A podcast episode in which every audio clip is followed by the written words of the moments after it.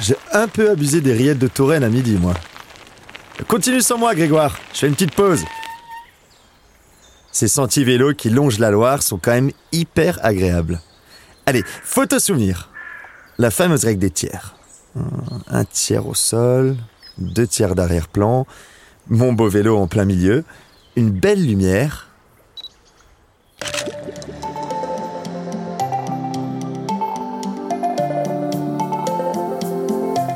Salut, moi c'est Alex. J'habite à Paris, je suis infirmier et photographe à mes heures perdues. Cette année, je me suis fixé un défi. Partir un maximum à l'aventure à moins de deux heures de chez moi. Et de tous les endroits que j'ai visités, il y en a un qui m'a vraiment marqué, c'est le Val de Loire. Seul, avec des potes ou en amoureux, je me laisse guider par les paysages, les rencontres et mes envies du moment. Dans ce podcast, je reviens avec vous mes plus beaux souvenirs d'escapade. Une photo à la fois. Ça y est, l'été touche à sa fin. Mais hors de question de laisser filer les beaux jours sans en profiter jusqu'au bout. Après le rush de la rentrée, j'ai eu besoin de ralentir le rythme. Ni une ni deux, j'ai booké mon week-end et grimpé dans un TER, destination Tours. Exit la voiture, cette fois-ci, j'ai pris mon vélo avec moi. Avec plus de 5000 km d'itinéraire dédié, il y a de quoi faire en centre Val de Loire. En arrivant, j'ai d'abord flâné dans la ville. J'ai arpenté les petites rues pavées, admiré les maisons à colombage de la place Plumereau, j'ai pédalé au fil des monuments, de la cathédrale Saint-Gatien au parc Honoré de Balzac. Avec un beau soleil et le retour des étudiants, la ville était pleine de vie. Après un déjeuner en terrasse sur le pouce, j'arrive pile à l'heure pour mon activité de l'après-midi. Une balade à vélo avec Grégoire, un éco-guide tourangeau.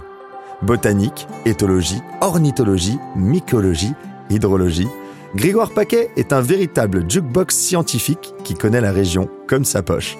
Alors, quand il m'a demandé ce que je voulais voir, je lui ai répondu Surprends-moi. On a enfourché nos vélos et je me suis laissé guider les yeux fermés. Enfin, façon de parler. On a quitté le centre-ville et quelques coups de pédale plus tard, nous voilà déjà sur les bords de la Loire, puis sur l'île de la Métairie. Située à quelques kilomètres à l'est de Tours, elle était autrefois un lieu de pâturage. Aujourd'hui, elle est un écrin de verdure idéal pour de longues balades en toute saison. Pour notre balade apprenante, Grégoire a choisi de m'emmener tout au bout de l'île, face à un superbe panorama. Pour lui, ce paysage est un véritable concentré de Val-de-Loire. On a tous les éléments sous les yeux. On a l'eau, évidemment. On a le sable sous les pieds, qui est apporté par sédimentation par le fleuve au fil des crues et des décrues. Hein. C'est comme ça que ça fonctionne ce sable qui nous vient du massif central, puisque en fait, si on analyse la granulométrie du sable, on retrouve euh, essentiellement des minéraux qu'on a dans, le granit, et le granit, il est en amont. Euh, c'est-à-dire que la Loire a fait 1000 km, elle part du massif central, et elle fait le coude là au niveau d'Orléans, et ensuite elle, prend sa direction est-ouest. Alors on va retrouver tout un tas de minéraux, mais les principaux sont le quartz, le feldspath et le mica, qui sont euh, vraiment les trois constituants du granit qu'on a nous dans le massif central. Donc on a vraiment cet élément sable qui est, qui est indissociable du Val-de-Loire, et d'ailleurs qui est indissociable de la Loire elle-même, du fleuve en lui-même. Il faut vraiment la comprendre comme étant un fleuve d'eau l'hiver et un fleuve de sable l'été. Ça veut dire que l'été, tu peux facilement traverser à pied, mais euh, c'est normal. Le fait qu'il n'y ait pas d'eau, euh, en tout cas visuellement, euh, qu'on ait l'impression qu'il n'y ait, ait, pas beaucoup d'eau dans la Loire en été, c'est normal. C'est un fleuve de sable l'été, un fleuve d'eau l'hiver. Grégoire est intarissable sur la géologie des lieux. C'est la première fois que je découvre un territoire sous cet angle et je dois dire que c'est passionnant et vraiment original. Il me parle des caractéristiques minérales des hauteurs qui s'élèvent en face de nous, de l'autre côté du fleuve. Et il n'est pas venu les mains vides. En fait, je pourrais te le montrer. En même temps que je le fais, rien. J'aime bien me balader avec mes petites pierres. Donc tu vois, ici, on a du tuffeau blanc. Alors en dessous, on a une couche de calcaire quasi pure, qu'on appelle de la craie inocéram. Et puis, on a donc cette mer qui s'installe en Touraine il y, a, à peu près 100 millions d'années, qui va nous déposer une couche de calcaire. Donc le tuffeau blanc, c'est celui-là. Celui avec lequel, tu vois, on a construit les maisons en face, c'est vraiment celui-ci, le tuffeau blanc. Un peu plus de 50% de craie, et on a euh, des grains de mica déjà dedans, donc en gros des grains de sable, ce qui, ce qui, rend le côté un peu brillant euh, euh, du tuffeau blanc. C'est pour ça qu'on l'appelle aussi la pierre de lumière, ces petits grains de, quartz et de mica qui viennent, qui viennent briller. Et puis, par-dessus est venu se déposer une autre forme de tuffeau, tu vois, que, que, que je te mets par-dessus. Celui qu'on a sous le nez, en fait, c'est le tuffeau jaune. On voit bien la couleur, la différence de couleur. La particularité, c'est que celui-là, il y a beaucoup moins de calcaire dedans et il y a beaucoup plus de sable. Tout simplement parce que la mer qui était ici à ce moment-là est en train de repartir. Donc on a cette couleur jaune qui vient, avec notamment beaucoup beaucoup de, fossiles, tu vois, d'animaux marins qui, se sont retrouvés euh, piégés euh, dans cette eau chaude, peu profonde, euh, qui peut ressembler à une mer un peu de Caraïbes, tu vois, si on veut comparer avec aujourd'hui. Donc ouais, on a du mal à le croire qu'ici on a eu l'ambiance Caraïbe, mais il y a eu.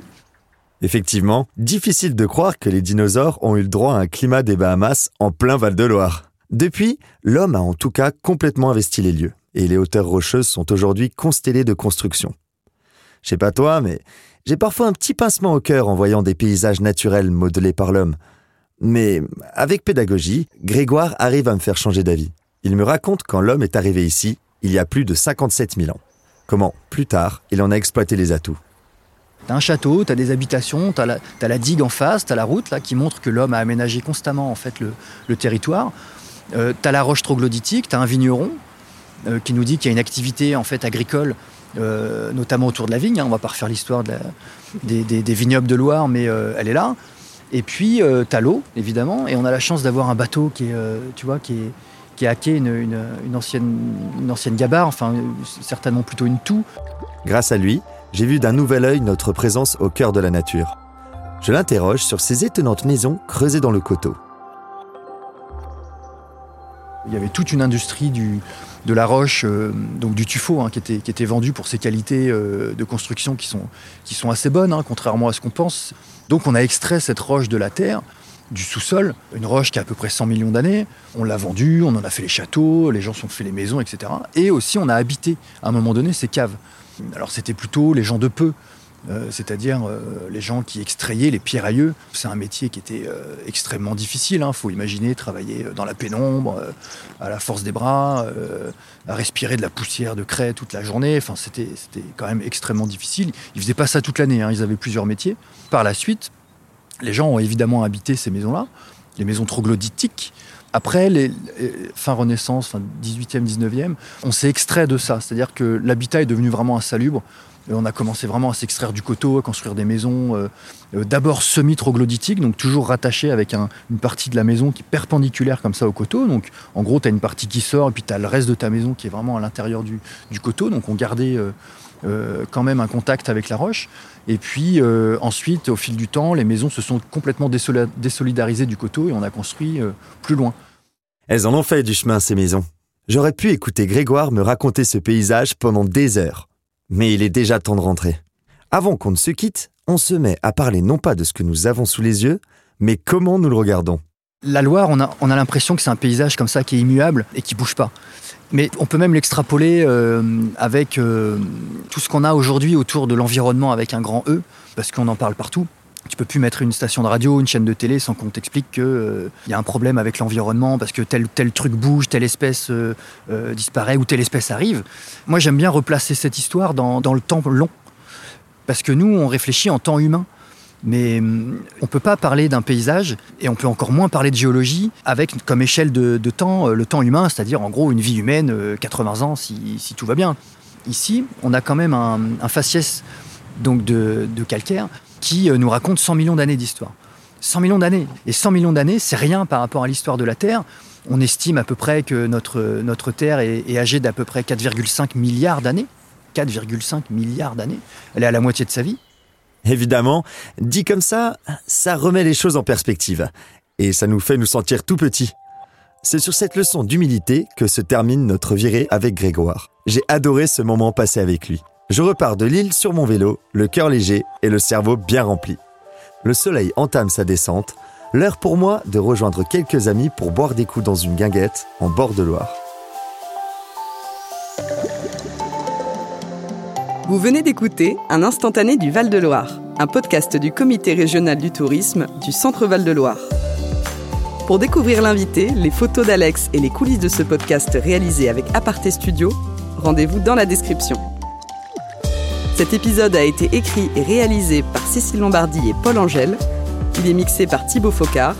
Quentin Lenz incarne le personnage d'Alex et Bastien Nicolai a réalisé les prises de son en studio. On se retrouve dans deux semaines dans un nouvel épisode. À bientôt!